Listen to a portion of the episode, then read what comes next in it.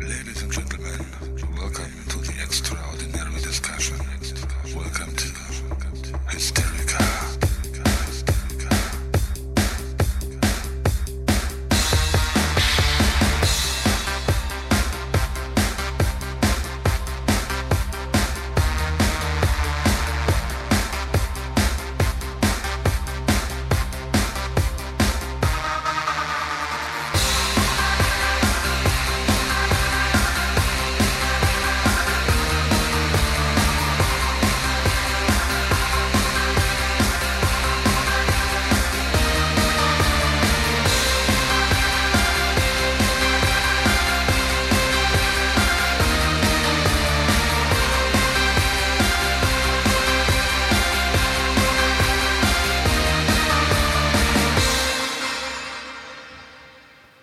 Hallo liebe Hörer, ähm, heute wieder einmal eine ganz ähm, besondere Sendung. Ähm, wir haben wieder einmal, oder ich habe wieder einmal einen Gast in der Leitung, ähm, erneut aus der Literaturbranche. Und ähm, ich möchte somit den Michael Peinkofer begrüßen. Hallo Michael. Hallo Jürgen. Hallo. Wer ist denn Michael Peinkofer? Ja, wer ist der Michael Peinkofer? Michael Peinkofer ähm, ist ein Autor, der ähm, ja so an die 40, 50 Bücher verbrochen hat und ähm, sehr viele davon aus dem Bereich Fantasy. Auch historische Romane sind dabei. Es sind Kinder für Erwachsene, äh, Bücher für Kinder, für Erwachsene. Ähm, da ist ähm, allerhand dabei und ähm, ja, Warum eigentlich 40, 50 Romane? Wenn ich äh, im Internet nachschaue, steht irgendwas von 180 Romanen. Ja, das stimmt. Ähm, dazu muss man wissen, dass ich meine ähm, Karriere als Autor ähm, als Autor von Heftromanen gestartet habe. Ah, okay. Ähm, also ich habe schon während des Studiums begonnen, ähm, Heftromane zu schreiben. Äh, da waren ganz viele Krimis dabei, Science Fiction, ähm, Wild-West-Romane. Und wenn man die natürlich alle zusammenzählt, da kommt ganz schön was zusammen. Das sind tatsächlich um die 180. Ähm, es gibt ähm, eben immer die, die Frage, sind das nun richtige Romane oder nicht? Weil so ein Heft hat halt, ja, so 64, 65 Seiten. Ja.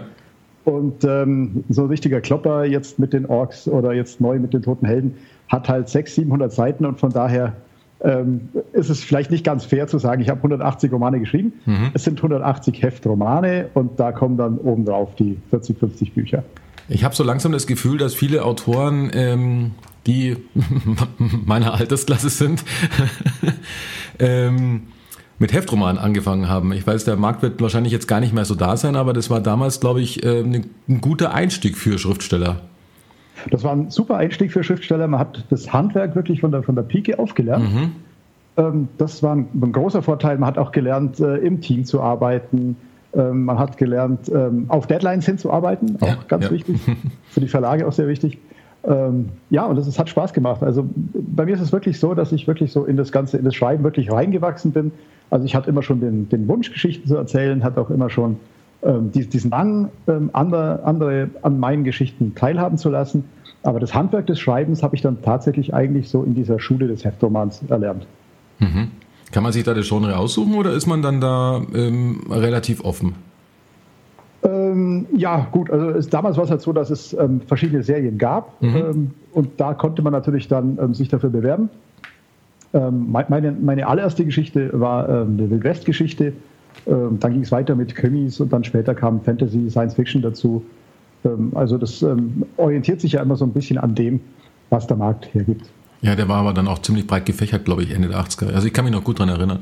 Der war damals sicher noch breiter gefächert als, als heute, das stimmt. Ja. Äh, wobei man natürlich heute mit dem ganzen E-Book-Markt ähm, eigentlich einen ganz ähnlichen Markt hat wie damals. ja, stimmt, ja.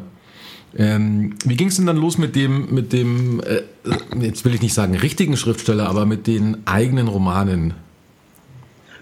das hat sich natürlich so entwickelt. Ne? Wenn man, ähm, ich habe dann ja zehn Jahre Heftromane geschrieben ähm, und irgendwann hast du dann natürlich schon das Bestreben, jetzt einfach mal eine Geschichte zu erzählen, die, die länger ist als 64 Seiten. Ja. Also ich habe das insofern schon gemacht, weil ich auch Dreiteiler, Vierteiler dann geschrieben habe. Also insofern waren das dann schon ähm, längere Geschichten, habe dann auch Taschenbücher gemacht. Ähm, aber irgendwann war halt dann schon der Wunsch da, jetzt mal eine Geschichte zu erzählen, die halt wirklich mal über 5, 6, 700 Seiten geht. Und ähm, das war damals halt noch so, dass man mir gesagt hat, also wenn ich das machen möchte, klasse, ähm, aber auf gar keinen Fall Fantasy, weil ähm, da gab es damals in Deutschland genau einen Autor, der damit seine Brötchen verdienen äh, konnte und das war natürlich Wolfgang Holbein ja, damals. Mhm. Ähm, deswegen habe ich mit historischen Romanen begonnen und ähm, ich war 96 ähm, in Schottland. Mhm. Nee, 97 war es. Und ähm, habe da das Anwesen von Sir Walter Scott äh, besucht, Abbotsford, und hatte da die Idee für einen historischen Roman. Also es war, hat mich so wirklich so in, in, in Walter Scotts äh, Bibliothek, wo er also seine Romane geschrieben hat, hat mich auf einmal die Idee überkommen, ihn zum Helden eines Romans zu machen. Mhm. Und das war eigentlich die Initialzündung zu sagen, ich möchte jetzt mal ein Buch schreiben, auf dem ich meinen Namen stehen habe und das ein bisschen länger ist als 64 Seiten. Und so hat es eigentlich dann begonnen.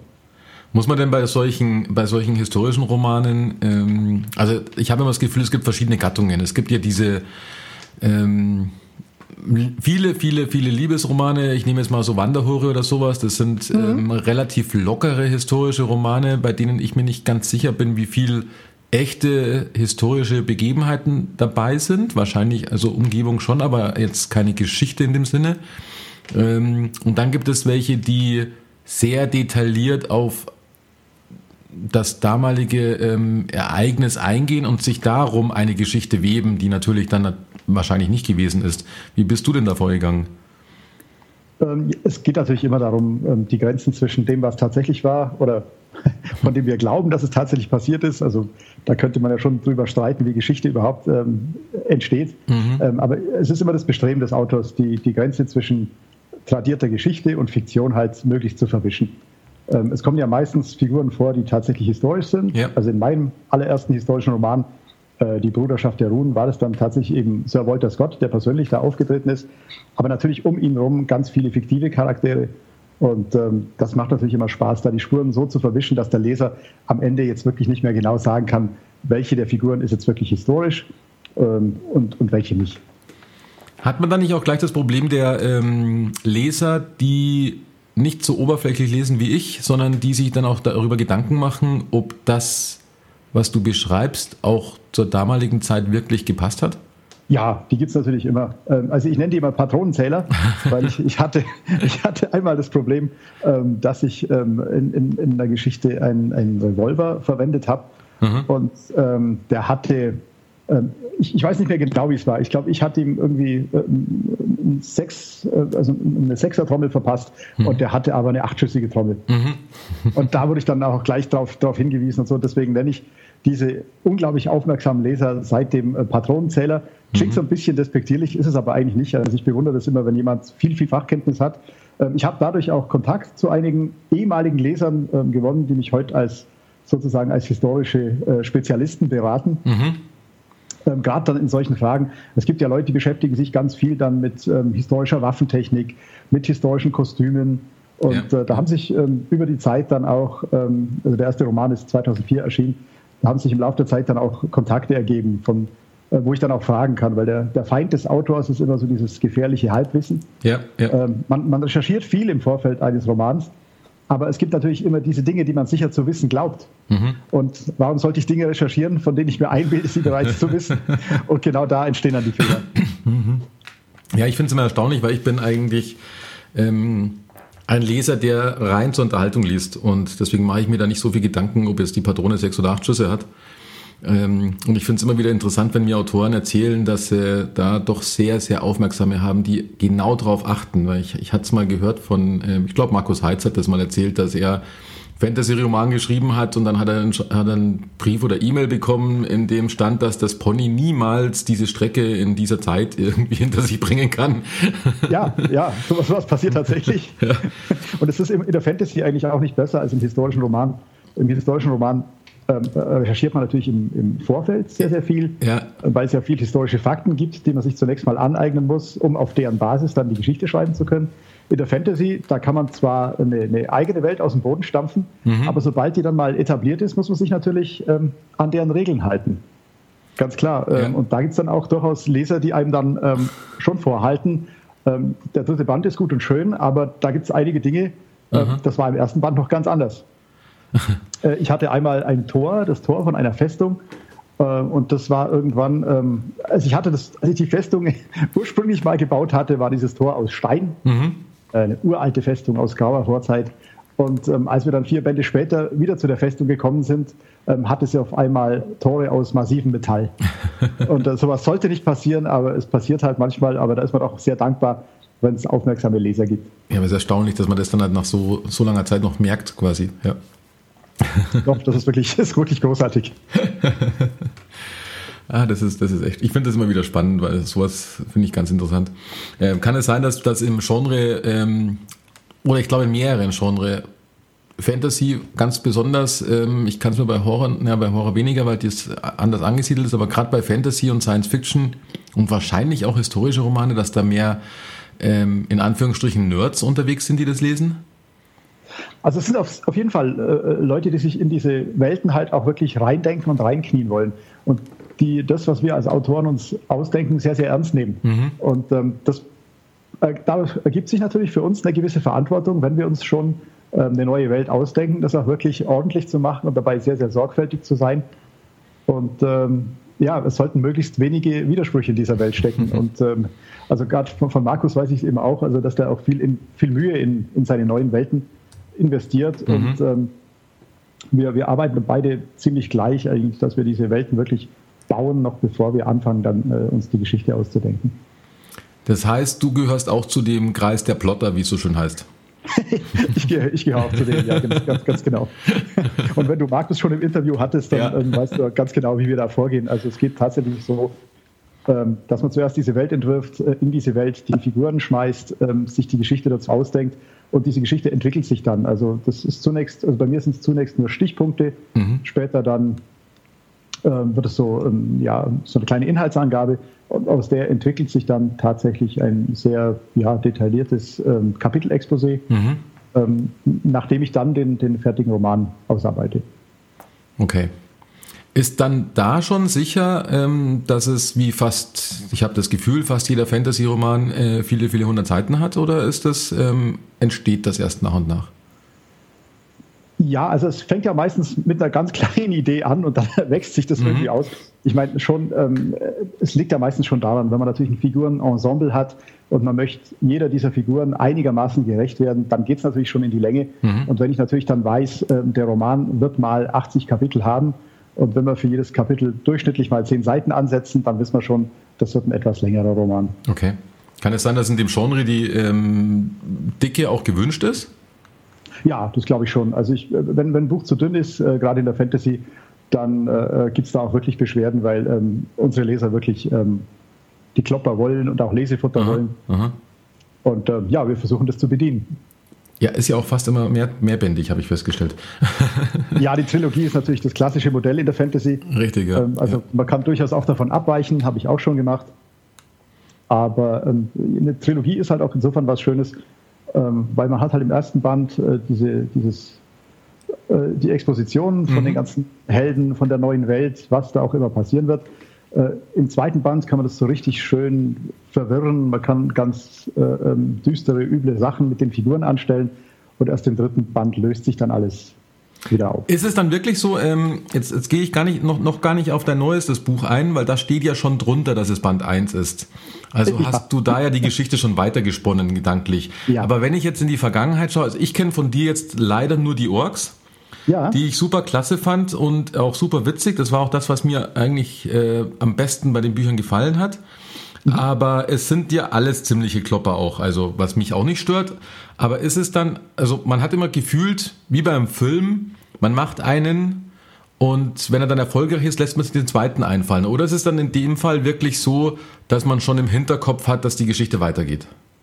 Also da, da muss ich ganz ehrlich sein, als ich den allerersten Orks-Band, äh, die Rückkehr der Orks damals geschrieben habe, hätte ich mir nicht träumen lassen, dass es mal elf Bände Erdwelt werden. Ähm, es ist halt so, man hat natürlich diesen, diesen Wunsch, diesen Traum irgendwo mhm. ganz so im Hinterkopf.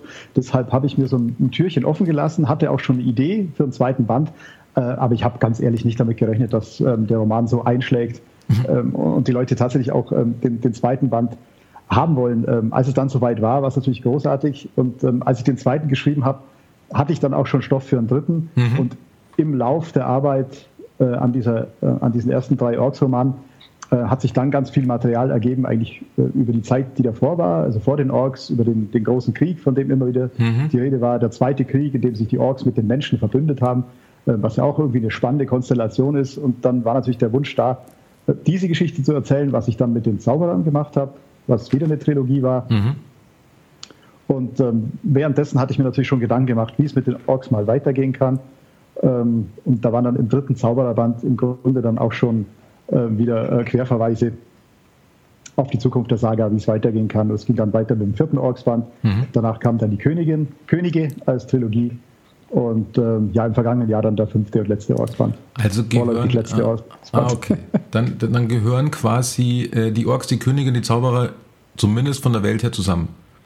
Ja, genau. Das spielt mhm. alles in Erdwelt, das ist alles eine Saga. Die, tausend, äh, die Zauberer circa 1000 Jahre vor den Orks. Mhm.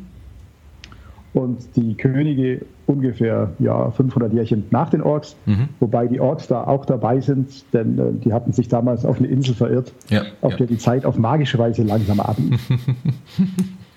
wie, kommt man, wie, wie, kommt man denn auf die Idee, ähm, einen Roman über die Orks zu schreiben? Ach, das hat sich irgendwie angeboten. Ich meine, ähm, die Orks sind ja wirklich, ähm, wie soll ich sagen, völlig missverstandene und äh, auch ähm, sehr, sehr, ja, auch, auch, wie soll ich sagen, äh, sehr nachlässig behandelte Figuren in der, in der Literatur. Bei Tolkien kommen sie ja nur so als anonyme Masse von, mhm. von Bösewichtern vor.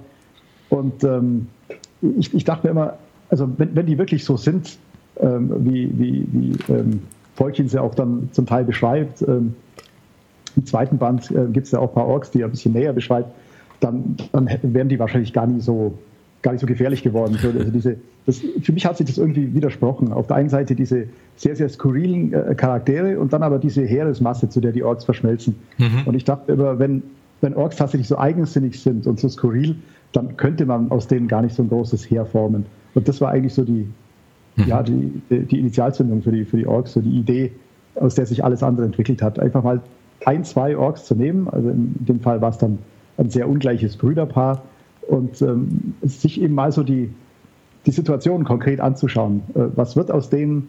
Was machen die?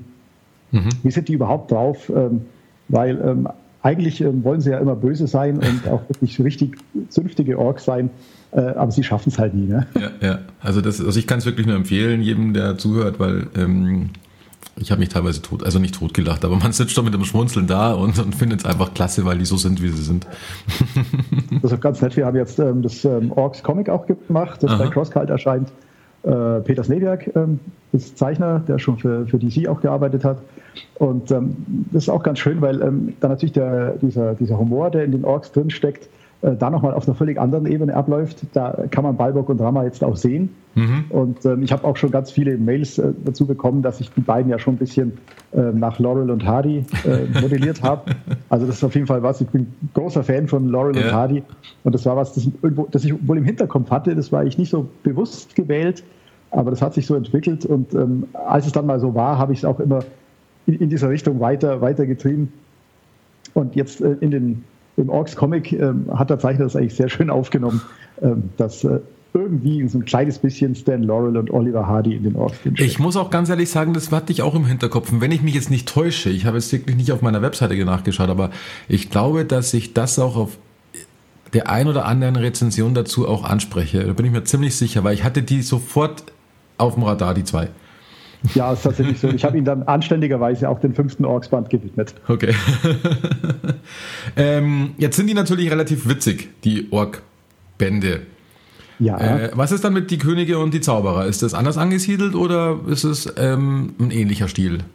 Also die Trilogien sind insofern ganz unterschiedlich, dass ähm, die Zauberer dann eher ähm, also wirklich klassische High Fantasy war. Mhm. Ähm, da kamen die Orks ja, also die, unsere beiden Orks, Balbok und Brahma, nicht direkt vor, mhm. sondern es war ein Vorfahr von ihnen, der hieß Rambok. Mhm. Ähm, der kam schon vor und immer, wenn der ins Spiel kam, wurde es auch ein bisschen skurril, aber insgesamt war der Ton schon ähm, ernster. Mhm. Äh, die Stimmung war auch einfach magischer, zauberischer. Und dann bei den Königen ist es so, ähm, das ist dann doch relativ düster eigentlich. Immer die Orks sind dabei und immer wenn die Orks dabei waren, äh, dann gibt es natürlich auch den einen oder anderen Lacher, ganz klar. Ja.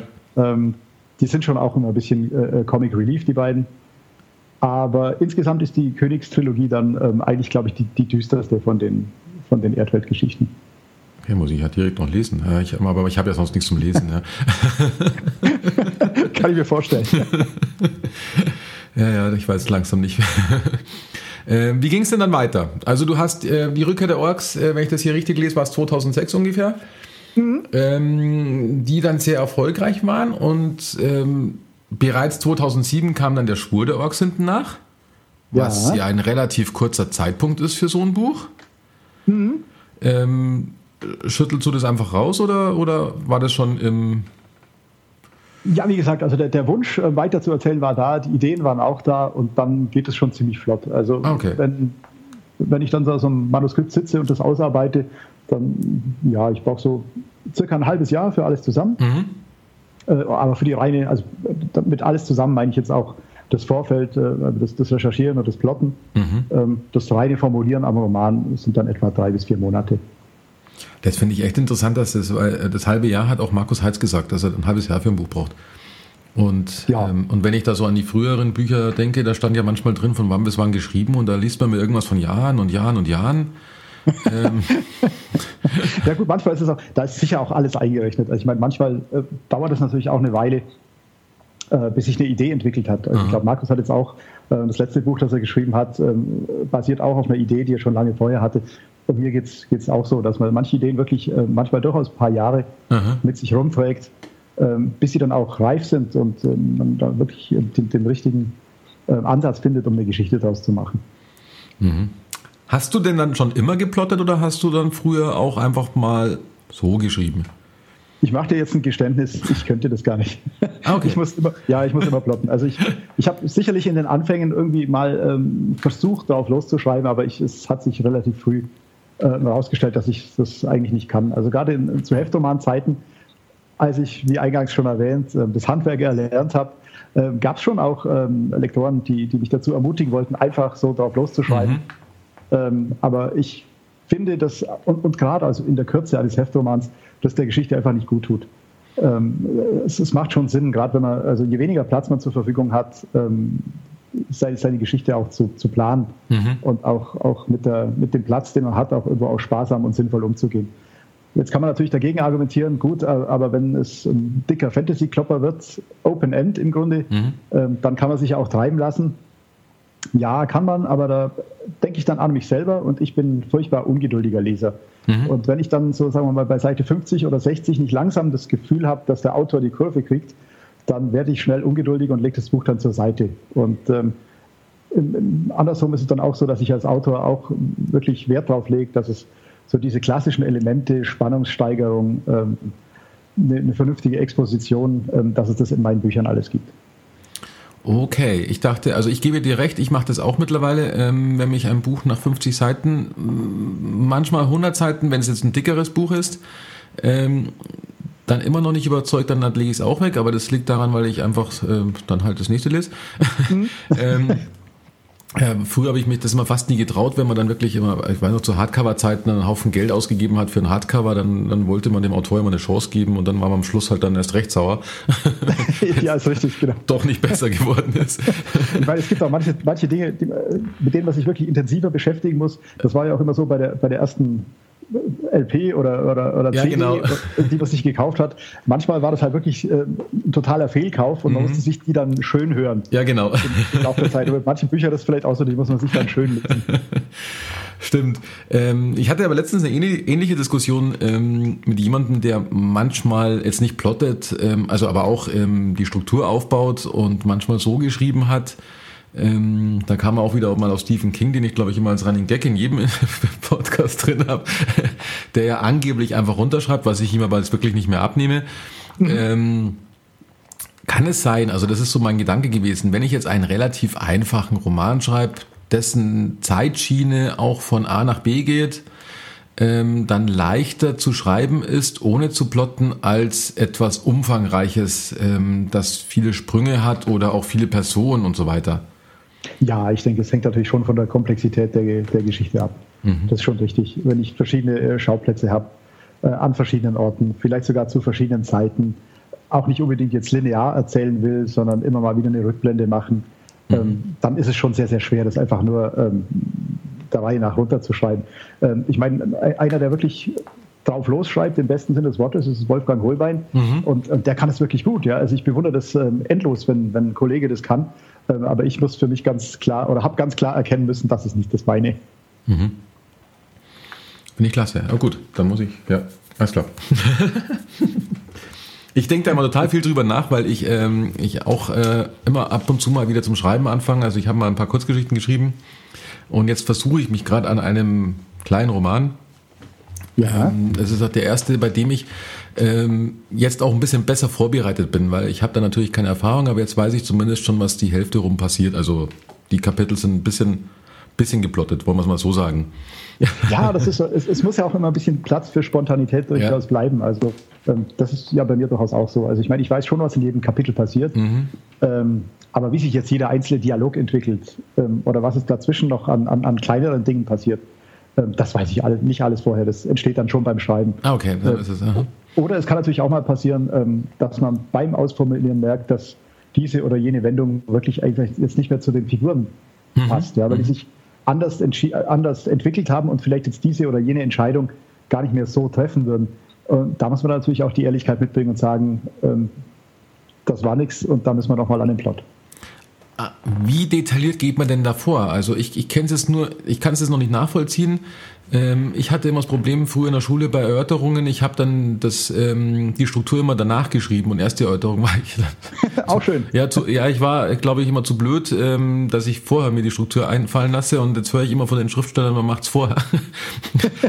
Aber der Lehrer konnte es mir schon nicht beibringen und ähm, war, war mein Fehler. Ähm, aber hat da natürlich funktioniert damals. Ähm, aber wie weit ähm, gehst du denn da jetzt runter, wenn ich so einen Ork-Roman nehme oder eben jetzt den neuen Tote Helden? Ja. Ähm, ja, wie gesagt, also es fängt eigentlich mit ganz vagen Ideen an, die sich immer mehr mhm. konkretisieren. Das schlägt sich dann in, in Stichpunkten nieder. Dann äh, arbeite ich auch immer noch nach wie vor ganz gern mit, mit so Karteikärtchen oder einfach mit, mit Zetteln, die ich dann an die, an die Wand pinne, an die mhm. Pinnwand weil solange es noch nicht zu ähm, detailliert ist, kann man die auch noch ganz gut ähm, austauschen dann eben und sehen, ähm, weil gerade bei Tote Helden ist es eben so, dass es doch mehrere Handlungsstränge gibt, die mhm. ineinander verschlungen sind und ähm, da ist immer, finde ich, so dieses, dieses Timing auch ganz wichtig. Mhm. Ähm, dass, dass man immer so von einer Figur was erfährt, dann geht es aber weiter zur nächsten und irgendwann weiß man dann, will der Leser auch wieder zurück zu der, zu der ersten Figur.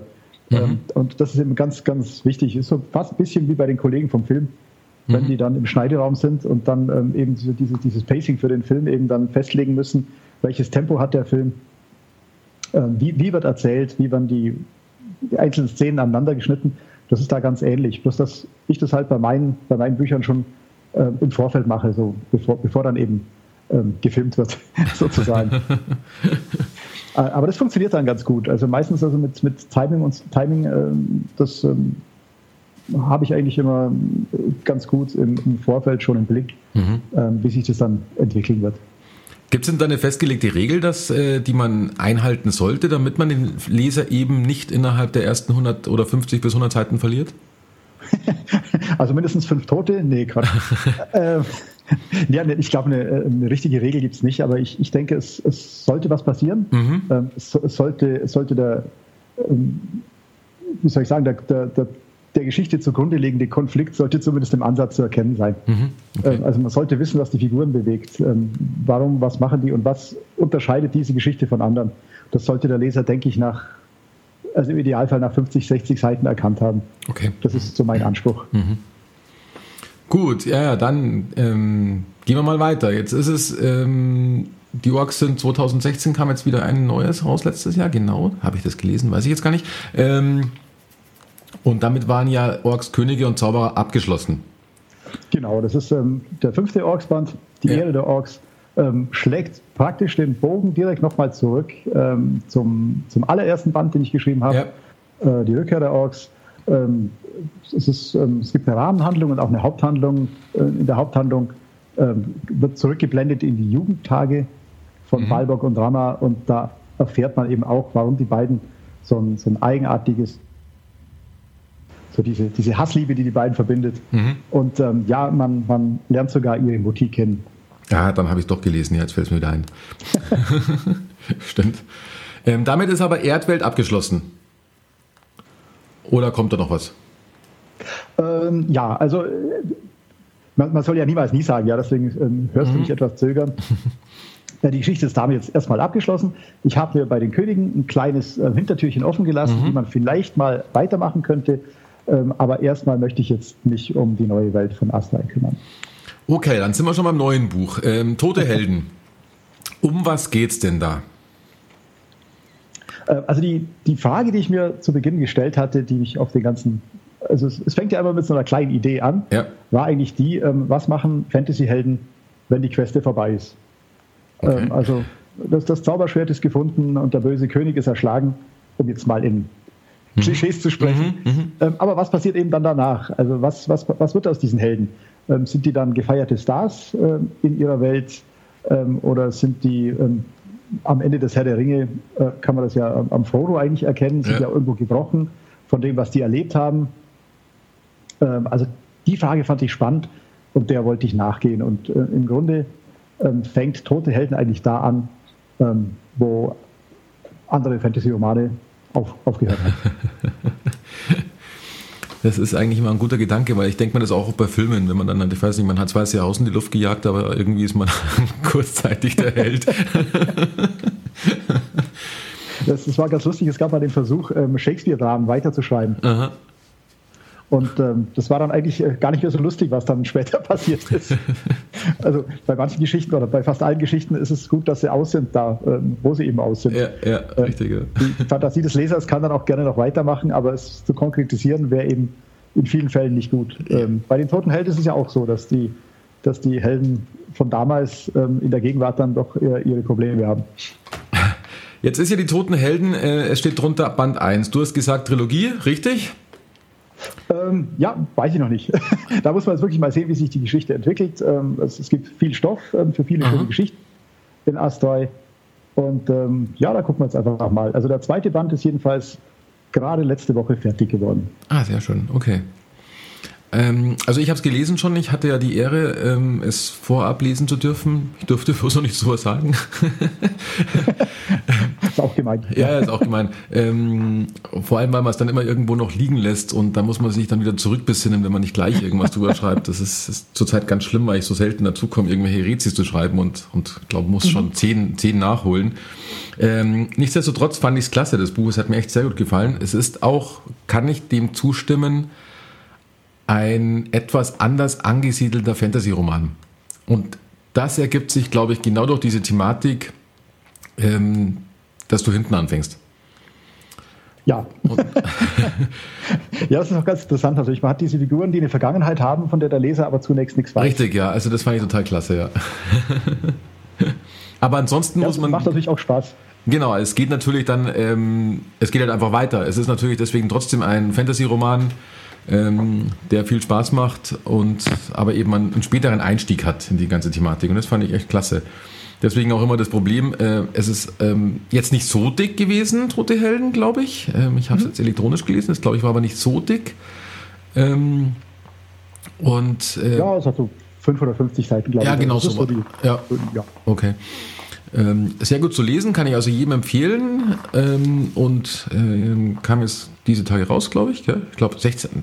Nee, ich meine, ähm, wann kommt es raus? 20. März, glaube ich, kam es raus. Dann. 20. März, ganz genau. Genau, richtig, ja. Und ähm, ich dachte jetzt schon, dass es ähm, drei sind, aber wenn, bin ich mal echt gespannt, wie viel es werden. Ich habe dann immer so mein Problem, weil mich, mich schreckt das immer so ein bisschen ab. Ähm, oder anders gesagt, wenn mir ein Buch gefällt, dann ärgert es mich auch noch, wenn ich weiß, dass mehrere Teile kommen, dann will man natürlich auch weiterlesen. aber das liegt eigentlich, nur der, an der Masse, wenn man ähm, viele Bücher lesen möchte und dabei auch immer mehr Autoren ähm, kennen und lieben lernt, dann macht es einem natürlich nicht leichter, aber dann liest Es wird man, immer schlimmer, ja. Richtig, ja. man liest dann den Namen, oh, jetzt hat er schon wieder was rausgebracht, muss ich natürlich auch haben und dann wird es ja immer dramatischer, die ganze Thematik. Und das Nachtkästchen knirscht bereits unter der Belastung. Richtig, ja. das ist echt eigentlich der Nachteil an der ganzen Geschichte, aber, aber was soll's. Gut, ähm, Tote Helden. Ähm, gibt es dann noch irgendwas anderes dazu zu sagen? Also die Entstehung ist das gleiche. Du fängst, du fängst eigentlich ähm, am Ende an, sage ich jetzt mal. Das ist wahrscheinlich jetzt für die, für die Hörer recht schwer zu verstehen, aber ähm, deswegen heißt es ja auch Tote Helden. Mhm. Es sind alles ähm, Personen, jetzt muss man wahrscheinlich dann auf die Sprünge helfen, weil ich habe es doch schon, ich habe es gleich sofort gelesen, wie ich es gekriegt habe, deswegen ist es schon ja. ein paar Wochen her. ähm, ja, also es war, diese toten Helden waren ja im Grunde mal, also ein Heldenensemble. Ja. Das waren die, die sogenannten Legenden von Astray, ähm, die ähm, also einen, einen, bösen Herrscher besiegt haben, also der diese, dieses ganze Land zu unterjochen drohte. Ähm, es gab eine epische Schlacht und in deren ähm, Folge hat sich äh, dieses, dieser ganze Kontinent von Astray in der Mitte gespalten. Mhm. Ähm, es gibt seitdem den sogenannten Bruch, der also diese, dieses Reich in zwei Hälften geteilt hat, in Ostray und Westray. Mhm. Und ähm, da haben sich die, ähm, die haben sich völlig unterschiedlich entwickelt. Ähm, das eine ist jetzt ein sehr, sehr großes äh, Königreich, ähm, das andere ist zersplittert in viele, viele kleine ja, ähm, Herzogtümer, ähm, Städte, freie Städte und kleine, kleinere äh, Königreiche. Mhm. Ähm, die stehen sich ähm, ziemlich unversöhnlich gegenüber. Ähm, es gibt neue Religionen, also alles so, was, was sich bei uns auch so im Mittelalter abgespielt hat. und vor diesem Hintergrund lernen wir eben diese Helden von einst kennen. Es sind 38 Jahre vergangen. Mhm. Äh, und ja, in diesen 38 Jahren hat sich viel getan. Also die erkennen ihre Welt zum Teil nicht mehr wieder. Ähm, jeder von denen ähm, hat auf ganz andere Weise versucht, äh, mit der Vergangenheit fertig zu werden. Ähm, und es gibt offensichtlich ein düsteres Geheimnis, das ja. äh, alle sieben Legenden mit sich herumschleppen. Okay. gibt es eigentlich, wenn man so einen Fantasy-Roman schreibt, dann auch ähm, Analogien zur realen Welt? Ja, man hat es ja immer bestritten. Ne? Man hat immer gesagt, äh, die Science Fiction ist immer ähm, so die, äh, das Genre, in dem sich so die Realität widerspiegelt, während die Fantasy so den, den puren Eskapismus liefert. Ja.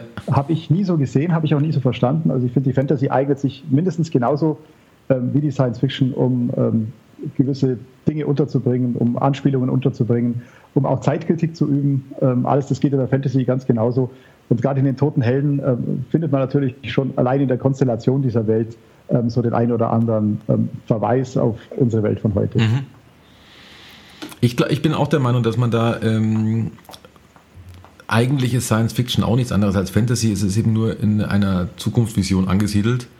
Äh, ja, du hast in der Science Fiction natürlich auch immer diesen, diesen ähm, wissenschaftlichen Anspruch richtig, natürlich, ja, genau. den die Fantasy jetzt in, in dem Zusammenhang nicht hat. In der Fantasy ähm, ist es mehr so das äh, ja, das archaisch-historische, das man eben berücksichtigen muss, ähm, jetzt weniger das Wissenschaftliche. Mhm. Ähm, das, glaube ich, ist eigentlich der hauptsächliche Unterschied zwischen, zwischen Science Fiction und, und Fantasy. Aber so was die grundsätzliche Möglichkeit betrifft, ähm, dass man Zeitgeschichte ein bisschen verarbeitet im Roman, da stehen sich die beiden Genres, glaube ich, in nichts nach. Ja, richtig. Also ich glaube, dass der Herr, Herr ein schönes Beispiel ist. Ich habe irgendwann mal in irgendeinem Zeitungsartikel da musste ich fast schmunzeln, hat irgendjemand geschrieben, dass das ein ähm, sehr ähm, nationalsozialistischer Roman ist. Da das finde ich erstaunlich, wenn sich, ähm, ich glaube neun sind oder wenn ich mich nicht täusche, ähm, äh, neun unterschiedliche äh, sagen wir jetzt mal, Rassen ähm, auf den Weg machen, um gegen das Böse zu kämpfen. Mhm. Ähm, und, und dann wird einem Roman so etwas in einem Artikel unterstellt, da dachte ich mir schon, ich glaube, der hat den nicht gelesen und hat es nicht ganz kapiert, was da funktioniert. Das mag durchaus sein. Das war in der Fantasy auch schon ganz oft so, dass ja. äh, da vieles interpretiert wurde und manches, glaube ich, auch ähm, auch überinterpretiert wurde. Richtig, ja. Meine, Aber in dem Konsens kann man es ja eigentlich mhm. sehen, weil ja, ich meine, er hat es ja schon äh, damals geschrieben, war, glaube ich, auch sehr ähm, vom, vom Krieg berührt, der Tolkien, so wie ich das noch im, im, im Hinterkopf habe. Ja. Und er kämpft halt gegen die, das eine Böse. Und da kann man jetzt, kann man ja fast immer austauschen in der realen Welt. Mal sind es die Russen, dann mal sind es die Nazis, mal sind es, keine Ahnung. Und ähm, Dadurch spiegelt sich das schon immer wieder, glaube ich. Durchaus. Ich, ich denke schon. Es gibt natürlich auch ganz unterschiedliche Lesarten und das ist auch schön, wenn das dann so ähm, für mehrere Deutungen auch offen ist. Also mhm. ich war damals mit den, mit den Orks, war ich damals ähm, in, in Holland. Die liefen da sehr gut, war ich da auf äh, Promotion Tour. Mhm. Und ähm, da wurde ich mehrfach, äh, wurde ich also von, von holländischen Lesern gefragt, ob dieser Rat der Zauberer, der ähm, ja wirklich so ein bisschen schwerfällig agiert und man merkt auch, also der steht kurz vor der, vor der Übernahme durch ein, durch ein autokratisches System. Mhm. Also ich hatte dabei eigentlich mehr so an die, an die Weimarer Republik gedacht und ähm, für die Holländer war das damals ganz klar ähm, so eine Persiflage ähm, aufs Europäische Parlament und das fand ich ganz interessant. Das, ist, das stimmt, ja. Das sind dann die unterschiedlichen Sichtweisen und ähm, historischen Grundsätze, die man dann quasi da selbst hat. Ja. Das ist sehr absolut. interessant, ja. Finde ich klasse. Also ich bin auch der Meinung, ich habe ähm, immer wieder ein Problem, wenn man hört, dass ähm, Fantasy, Science Fiction, Horror, dass das alles Trivialliteratur ist und dem kann ich überhaupt nicht zustimmen, weil da ähm, unwahrscheinlich viel Qualität sich dahinter verbirgt und nur eigene Welten sozusagen entstehen. Ja, also ich glaube schon, dass gerade diesen Weltenbau in der, in der Fantasy äh, unglaublich viel Energie und, und, und Mühe auch reinfließt. Ähm, also wer, wer, das so ganz schnell abtut, ähm, dem ist, glaube ich, gar nicht so ganz klar, ja. ähm, wie, viel, wie viel Herzblut da auch ähm, äh, reinfließt. Was glaub, mit wie viel Herzblut äh, die, die, die, Leser das dann auch lesen. Richtig. Was, was glaubst du, was, das, was der Grund ist, dass man als Leser auf so etwas total abfährt und, und eintauchen möchte? Ähm, also zunächst glaube ich schon, es ist einfach der Wunsch, ähm, der Realität zunächst mal zu entkommen. Also insofern Eskapismus ja. Ähm, und gleichzeitig glaube ich, ist aber auch der Wunsch da, in dieser Welt auch die eigene irgendwie zu finden. Das hat mhm. ja auch so ein bisschen was von so einer, ja, das hat ja was, was, was, was Reinigendes, finde ich. Also ist wie, wie, beim guten Horrorfilm auch. Also du, du, du trägst da deine Ängste rein mhm. und die werden da im, im, im Schnell. Hm bloß äh, werden die da äh, abgebaut. Ähm, und, und hinterher geht es dir irgendwie besser. Das hat dann immer so eine reinigende Wirkung. Und ich glaube, das ist in, in, der Fantastik das Tolle, dass ähm, jeder, jeder kann da ein bisschen was anderes drin sehen. Ähm, aber im Prinzip gehen wir eben da alle rein als, als äh, menschliche Wesen, die das Bedürfnis haben, A, unterhalten zu werden, aber eben B, auch so ihre, ihre Ängste, Nöte, Sorgen mit sich rumtragen. Mhm. Und ähm, wenn man dann eben ähm, an, dieser, an so einer Geschichte teilnimmt, und äh, dann, dann sagt es ja auch über einen selber was aus. Ich meine, da sind wir dann wirklich bei dem, bei dem Urgrund dessen, warum Geschichten überhaupt erzählt werden. Ähm, bei, bei der, in der Fantasy sind wir ja ganz nah eigentlich dran an den, an den alten Mythen und wer sich mal mit Joseph Campbell oder so beschäftigt mhm. hat, mhm. ähm, wo es im Grunde eben ja auch darum geht, ähm, warum es überall auf der Welt äh, dieselben Mythen äh, gibt, warum es immer wieder äh, um Helden geht, die eben ähm, ausziehen, um das Böse zu besiegen. Und da geht es eben auch um, um innere Fragestellungen. Also letztlich geht es immer wieder darum, wer wir halt sind und woher wir kommen, wohin wir gehen. Mhm. Und ähm, ich glaube, jeder, jeder Leser sucht auch ein bisschen nach, nach diesen Antworten. Und ähm, jetzt ohne zu ähm, hochtrabend werden zu wollen, aber wenn, wenn, wenn man eben Fantasy liest, dann glaube ich, ist man ganz nah an dieser Quelle bei diesen, bei diesen alten Mythen. Und gleichzeitig ist es, es fällt mir jetzt gerade so ein, ähm, viele Fantasy-Werke sind natürlich auch sehr schwarz-weiß gemalt. Gell? Also damit hat es natürlich begonnen, ja. ganz klar. Ähm, äh, also, die, die, also der, der, Herr der Ringe lebt im Grunde von, genau. dieser, von dieser Schwarz-Weiß-Malerei. Auch die alten Mythen leben davon. Mhm. Äh, da haben wir natürlich in der modernen Fantasy jetzt schon ähm, die Tendenz, kam natürlich auch ähm, jetzt ganz stark natürlich durch Game of Thrones, ähm, wo, wo wir halt äh, Charaktere haben, die nicht mehr so eindeutig äh, schwarz oder weiß sind. Ähm, wobei ähm, durch, die Fernsehserie jetzt halt äh, so an die breite Öffentlichkeit getragen wurde. Wer sich mit Fantasy beschäftigt äh, oder schon länger beschäftigt, der weiß natürlich, ähm, dass es so neu auch wieder nicht ist. Ja, also wir haben schon vor, vor, längerer Zeit angefangen, die Grautöne zu entdecken. Und ähm, wenn ich nur an meine Orks denke, die sind auch weder ganz gut noch ganz böse, die sind auch irgendwo dazwischen. Das ist auch das Schöne. Ich finde das so klasse, dass die ganze, dass das alles auch lebt und immer irgendwie weitergeht und man da immer wieder was Neues findet. Das finde ich echt super. Also es tut sich für den Leser natürlich auch eine, eine, eine völlig andere Möglichkeit zur Identifikation auf. Denn ähm, wir wissen alle, dass wir natürlich nicht vollkommen sind und dass wir beides in uns haben. Mhm. Ist jetzt eigentlich dein ähm, Werdegang ein reiner schreibender Werdegang oder hast du als was ganz anderes angefangen? Ist ein rein schreibender Werdegang, aber es war nicht immer nur ähm, fiktive Literatur. Mhm. Ich habe ganz lange Jahre als ähm, Journalist für, für Film und Fernsehen gearbeitet. Mhm. Ähm, war bei der Zeitschrift Movistar lange Jahre, ich glaube zwölf Jahre insgesamt. Äh, DVD, Special, äh, TV-Highlights, äh, habe da mitgemacht, ähm, Interviews gemacht, ähm, mhm. Porträts über Stars geschrieben, ähm, Filmbesprechungen. Ähm, das hat auch großen Spaß gemacht, aber irgendwann musste ich mich halt entscheiden. Und dann war letztlich das Herz dann mehr äh, bei den Romanen. Wen oder was hast du da immer, hast du da immer interviewt? Irgendwelche besonderen Namen dabei? Ähm, jetzt keine großen Stars, nee. Keine großen Stars, okay. Nicht so wie ich, oder? Aber, ja, nee, ist, was sehr lustig ist, war immer ähm, Interviews mit Synchronsprechern, fand ich immer besonders super, weil man sich natürlich nur die, äh, vorstellen musste in dem Moment, dass man ähm, mit, mit, nicht mit dem äh, Synchronsprecher telefoniert, sondern Aha. mit der Rolle, die er spielt. Okay. Und das war dann ganz lustig. Das, toll, das tollste Interview, das ich da in der Hinsicht ähm, mal führen durfte, ähm, war damals, ähm, mir fällt der Name jetzt nicht mehr ein, aber er war eben die deutsche Stimme von Captain Kirk und von ähm, Sean Connery mhm, auch, mhm. Ähm, von Old Shatterhand in den Karl-May-Filmen. Und das war, das war wirklich eine großartige Sache. Ja, das ist, das ist dann klasse. Und dann aber ähm, relativ schnell, ich gehe jetzt mal davon aus, ähm, hauptberuflicher Schriftsteller geworden, oder? Ja, das stimmt. Mhm. Habe eigentlich direkt aus dem Studium dann den Sprung in die Selbstständigkeit gewagt. Mhm. Wobei so viel zu wagen gab es da eigentlich nicht. Als Student verdienst du gar nichts mhm. und dann ist man da relativ risikobereit. Ähm, aber da ich schon während des Studiums äh, angefangen hatte, mir so meine Verbindungen zu erarbeiten, eben damals auch schon für Movistar geschrieben hatte, hat sich das dann ganz gut ergeben. Also ich hatte keinen äh, Onkel in der Verlagsbranche oder sowas. Das musste alles ohne gehen. Glaubst du, dass es, jetzt, dass es früher leichter war? Also wenn ich mich jetzt hin, in den Ende der 80er, sage ich jetzt mal, damit wir wenigstens erwachsen sind, ähm, und äh, mich hinsetze, einen Roman schreibe und im Vergleich mich jetzt hinsetze und einen Roman schreibe, ob ich äh, damals mehr Möglichkeiten gehabt hätte, den irgendwo unterzubringen als heute oder umgekehrt? Also es kommt, glaube ich, auf zwei Dinge an. Erstens aufs Genre und zweitens ähm, auf die Art, wie ich es veröffentlichen möchte. Ähm, also Ende der 80er, Anfang 90er in Sachen Science Fiction Fantasy was zu machen, war so gut wie aussichtslos. Mhm. Ähm, da hätte man unbedingt ein anderes Genre wählen müssen, was ich dann letztendlich auch, auch gemacht habe, mhm. was aber dann noch ein bisschen später war. und dann natürlich, äh, wie, wie will ich veröffentlichen? Mhm. Ich glaube, die Chance, im Print veröffentlicht zu werden, war damals größer.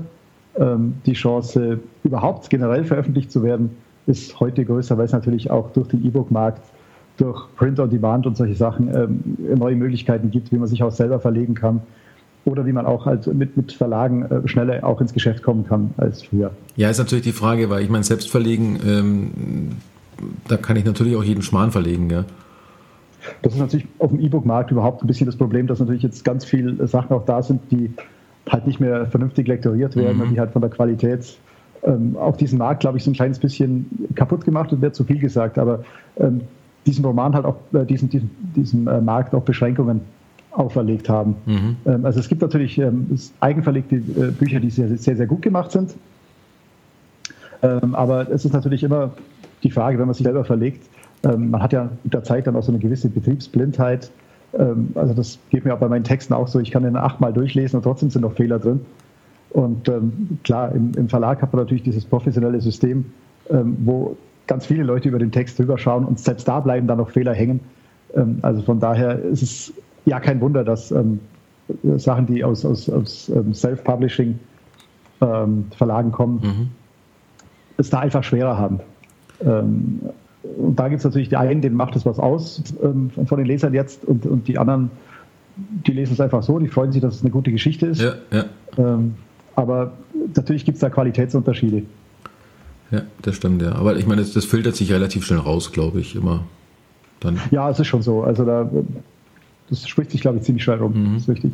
Glaubst du dadurch, dass die Verlagsbranche, ähm, die klassische Verlagsbranche, damit auch äh, weiterhin noch eine gute und langjährige Zukunft hat? Ja, das ist jetzt schwer. Da müsste es gerade so eine Kristallkugel ja. haben und reingucken können. ähm, also ich glaube schon, dass sich Qualität äh, ähm, mittel- und auch langfristig immer durchsetzt. Mhm. Das denke ich schon. Klar, die Verlage haben natürlich viel Erfahrung, wenn es äh, darum geht, ähm, Bücher zu machen. Mhm. Ähm, klar, Im klassischen Printbereich sowieso. Mhm. Ähm, gut, im E-Book, im, im Online-Buch, ähm, da ist es natürlich wieder ein bisschen anders. Da gibt es natürlich jetzt auch viele, viele neue Ideen ähm, wo die Verlage jetzt eigentlich auch ganz neu sind und sich da ähm, erst wieder ähm, einlernen müssen. Aber ich habe natürlich Verbindung zu verschiedenen Verlagen und ich weiß, dass sie das mit, mit viel, viel ähm, zum einen natürlich mit, mit viel, viel Geld, weil äh, es kostet auch immer, mhm. ähm, aber auch mit viel, viel Begeisterung und, und Fachkenntnis das mittlerweile machen. Ähm, also von daher glaube ich schon, dass die, dass die Verlage mittlerweile auch diesen, diesen zusätzlichen Markt ganz prima bedienen. Man, man, dachte ja noch vor ein paar Jahren, also das, das klassische Buch im Print wird es schon, was weiß ich, 2018 nicht mehr geben. Ja, stimmt. Ja. Ähm, das hat sich dann irgendwann doch ein bisschen, bisschen relativiert. Ja. Also ich, ich habe das Gefühl, also ich kenne ja mittlerweile auch viele Verlage ähm, und du hast jetzt bei Piper wieder veröffentlicht. Ähm, die mhm. kenne ich ziemlich gut, glaube ich, das Gefühl mittlerweile. Ähm, man merkt denen teilweise sehr gut die unterschiedliche Vorgehensweise an. Also äh, Pieper ist der einzige, den ich nenne, weil du da dein Buch veröffentlicht hast. Ähm, mhm. Bei denen habe ich das erfreulicherweise das Gefühl, ähm, dass die sehr gezielt auf den Markt gehen. Ja. Ähm, egal was für ein Genre es ist. Also die werfen einen nicht zu. Also wenn man dann so diese, diesen Flyer kriegt, was im Herbst rauskommt oder, oder im Frühjahr, es sind ja meistens immer diese zwei Zeiten, dann mhm. befinden sich da nicht 100 Bücher, sondern es befindet sich eigentlich eine Auswahl. Und dadurch merkt man schon, da hat jemand nachgedacht. Was ich sehr angenehm ja, finde. Ja, schon auf jeden Fall. Also gerade, da, ich kann natürlich vor allem jetzt auch für die Fantasy sprechen.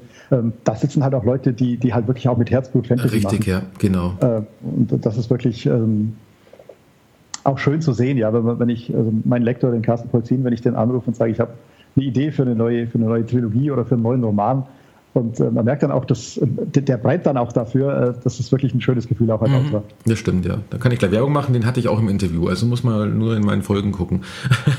Sehr gut.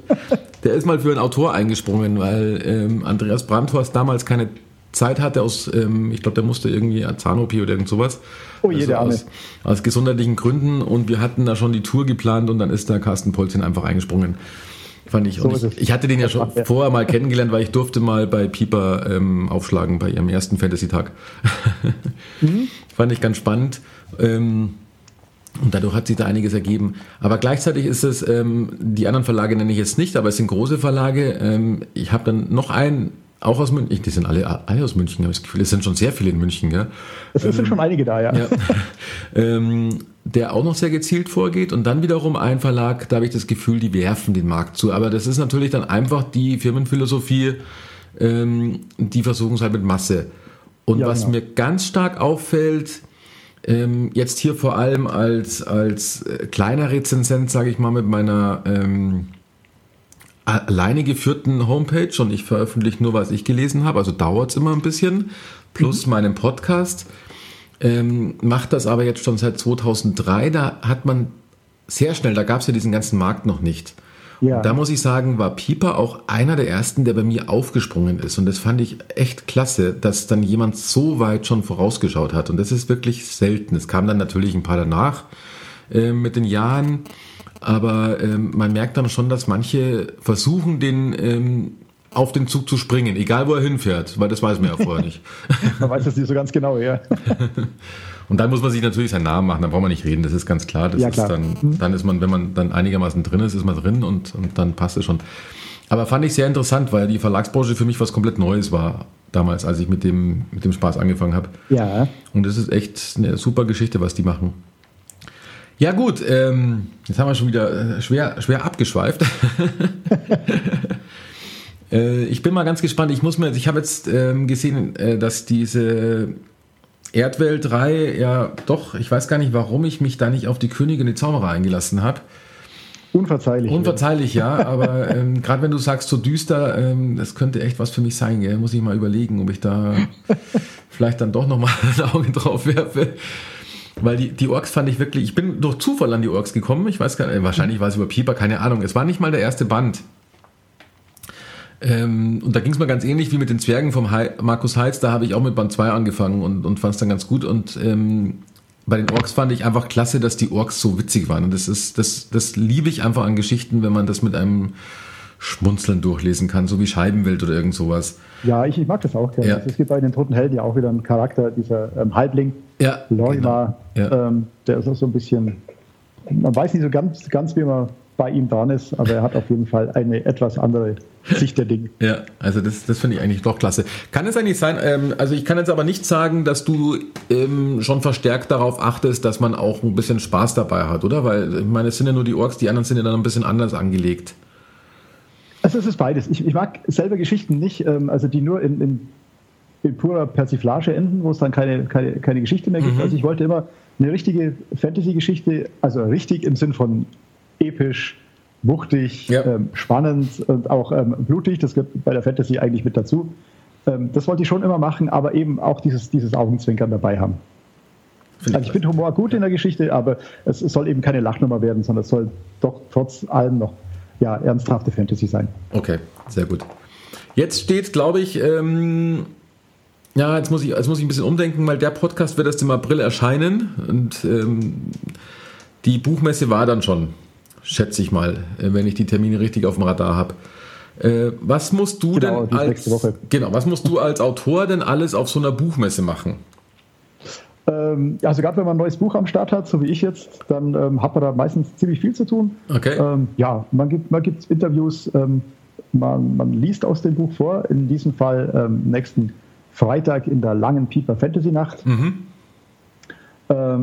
Ja, da wird das Buch vorgestellt ähm, und ähm, dann signiert man das Buch, ähm, erzählt ein bisschen was, spricht mit den Lesern und ähm, ja, eigentlich ist es immer eine wirklich schöne Zeit auf der Messe, äh, weil man halt mit dem Leser auch mal in Kontakt kommt, viel mehr als in Frankfurt. In Leipzig sind im, Allgemeinen auch äh, sehr, sehr viele, viele Fantasy-Fans da. Es gibt also diese Fantasy-Leseinsel seit einigen Jahren, die wirklich so eine richtige Anlaufstelle für Fans geworden ist. Deswegen ist so die Leipziger Messe schon auch ähm, für die Fantasy ziemlich wichtig. Ähm, ich werde auch ähm, in der Halle bei den Comics sein, weil es auch eben neuer äh, Comicband von den Orks erschienen ist. Ja. Und insofern, ja, werde ich an den Tagen wohl alle Hände voll zu tun haben. Okay, machst du auch immer so Lesetouren dann ähm, zum Äh, Marketing? ja, also ja, genau. Ich bin also bin also zum Lesen auch unterwegs. Äh, diesmal mit den Toten Helden noch nicht. Das machen wir wohl erst etwas später diesmal. Mhm. Ähm, aber in Leipzig werde ich auf jeden Fall vertreten sein. Muss man das als Autor machen? Äh, Man will das als Autor machen. Ah, okay. Das ist ja auch schön. Du hast halt, wie gesagt, ähm, du sitzt ja meistens im stillen Kämmerlein und da hast du halt dann mal die Gelegenheit, ähm, den, den, den Leser zu treffen, äh, den Endverbraucher. nee, das ist halt wirklich schön, ähm, sich mit den Leuten dann auch zu unterhalten. Gerade gerade in der Fantasy ist es halt auch so, dass es wirklich Leute gibt, die dann wirklich dem, dem Buch dann auch wirklich äh, ähm, verbunden sind auch und also so eine Beziehung zu dem Buch und zu den Figuren aufbauen. Und ähm, da kann es als Autor eigentlich nichts Schöneres geben. Ja, das und dann ist es in der ja. Fantasy auch noch so, dass man sich auch darauf freut, äh, die Kollegen zu sehen. Es ist ja keine so große äh, Szene, also wir kennen uns auch alle. Und ähm, das ist dann auch sehr schön. Mhm, das finde ich klasse, ja.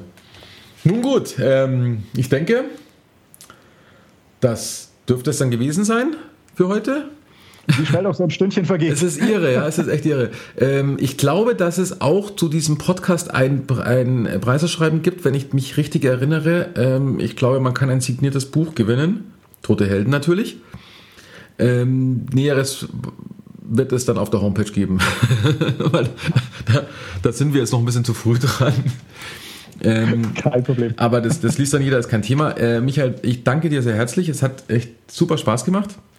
Mir hat es auch Spaß gemacht. Ich danke dir. Freut mich. Ähm, und äh, dann hoffe ich, dass die Leser auch viel, äh, Leser, warum ich, ich bin immer bei Lesern, ähm, dass die Hörer auch viel Spaß haben und ähm, würde mich freuen, wenn sie dann auch die anderen Folgen anhören, bei denen kein, kein Gast da ist, sondern ähm, dann einfach nur geredet wird. Ähm, normalerweise ist das ja hier ein Zwei-Personen-Podcast, äh, der sich aber immer mehr zum Interview-Podcast entwickelt. Aber Finde ich klasse. Also nochmal herzlichen Dank und äh, viel Erfolg mit den toten Helden. Ich freue mich schon auf Band Vielen 2, Dank. kann ich, kann ich sagen, wie es ist. Freue mich drauf. Ähm, wünsche dir viele Bände. Auch Danke, wenn ich, ja, auch wenn es für mich hart wird, wenn viele Bände kommen. Aber ähm, hat mich bis jetzt sehr angetan, ähm, das Buch. Also find, ich kann es nur empfehlen, ich finde es echt klasse. Und ich würde es dir hier auch ganz ehrlich sagen, wenn ich es nicht gut finden würde. Also da bin ich leidenschaftslos. Ähm, aber es war echt gut, hat mir echt gut gefallen. Freut mich sehr. Mir gefallen die Orks aber besser. also in dem Sinne, ähm, liebe Hörer, bis zum nächsten Mal dann. Ciao.